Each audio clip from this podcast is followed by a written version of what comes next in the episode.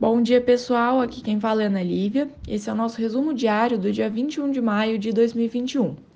Ontem, o Ibovespa fechou em uma leve alta de 0,10%, atingindo o patamar de 122.633 pontos.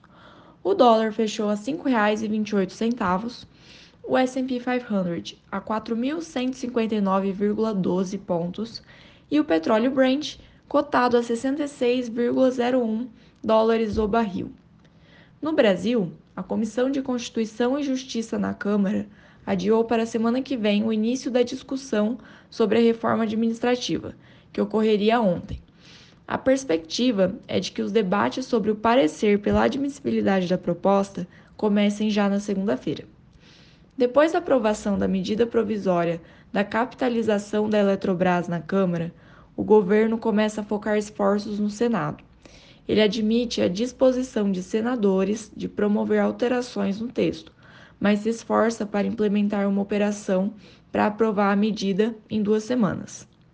Ainda, o governo provavelmente irá reduzir sua projeção de gastos obrigatórios em 4 bilhões de reais neste ano, abrindo espaço para gastos discricionários adicionais no orçamento. O relatório bimestral de acompanhamento orçamentário do, do Ministério da Economia que traz essas revisões, será divulgado hoje.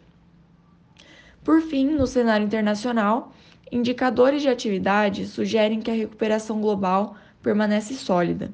Os PMIs de maio na Europa foram fortes nas principais economias da região e o, os pedidos de seguro-desemprego dos Estados Unidos caíram para 444 mil, nova mínima pós-pandemia.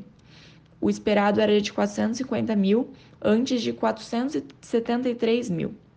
O resultado reforça a forte demanda por trabalho com a reabertura da economia. Bom, pessoal, esses foram os principais destaques do dia. Para mais informações, não deixem de entrar em contato com um dos nossos assessores.